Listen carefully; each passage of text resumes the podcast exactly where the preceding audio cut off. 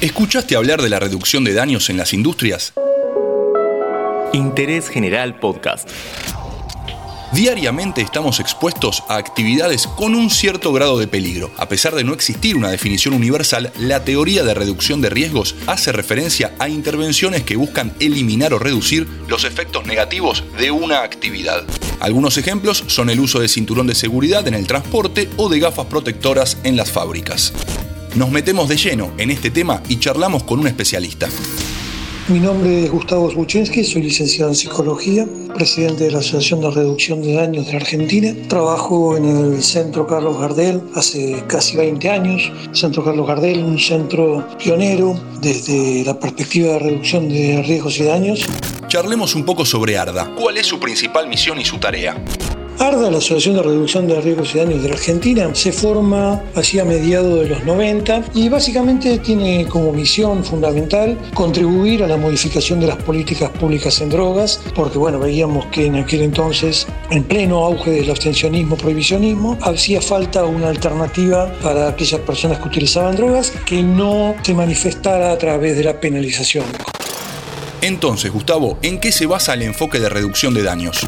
El enfoque de reducción de riesgos y daños, que a mí me gusta denominarlo paradigma de reducción de riesgos y daños, hoy se ha convertido en una mirada distinta, en un modelo radicalmente opuesto al modelo reinante en política de drogas, sobre todo en nuestro país, pero en muchos lugares del mundo, eh, guiado por las políticas abstencionistas prohibicionistas que intentan resolver por la vía de la judicialización cuestiones que tienen que ver con el ámbito sociosanitario. ¿Para qué tipo de consumos se usa el enfoque y cómo lo trabajan? Podemos decir que el enfoque de reducción de riesgos y daños se puede aplicar en todo tipo de sustancias y de hecho se lo aplica en todo tipo de sustancias legales e ilegalizadas. Basta ver con un prospecto de un medicamento en el cual vamos a encontrar especificaciones de la medicación que van a decir determinados riesgos a los cuales uno se expone cuando consume esta medicación. Bueno, exactamente lo mismo vale para otro tipo de sustancias, para todo tipo de sustancias diría yo, en las cuales cada una de, de las sustancias tiene una forma distinta de trabajarse y un modo de evitar determinados daños que pueden estar asociados al consumo de esta sustancia. No es una cuestión lineal de proponer una única solución para todas las sustancias, sino que en cada sustancia se puede utilizar una estrategia diferente. ¿Cómo funciona la reducción de daños, por ejemplo, en la industria tabacalera?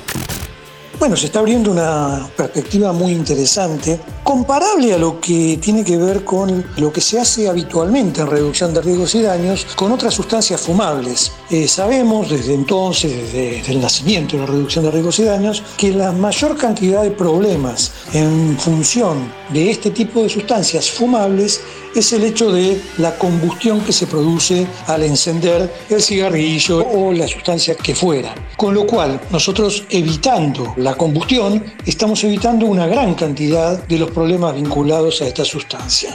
Y ahora están apareciendo algunas alternativas muy interesantes que reducen drásticamente los daños relacionados a la combustión, con lo cual vienen planteando una política de libre de humo. Por supuesto, creemos que todo avance tecnológico que beneficie en este sentido de evitar daños relacionados con una sustancia es bienvenido. Con lo cual, estamos muy expectantes con estas posibilidades para ofrecerle a aquellos fumadores de tabaco también un producto que les permita reducir considerablemente los daños vinculados a la combustión.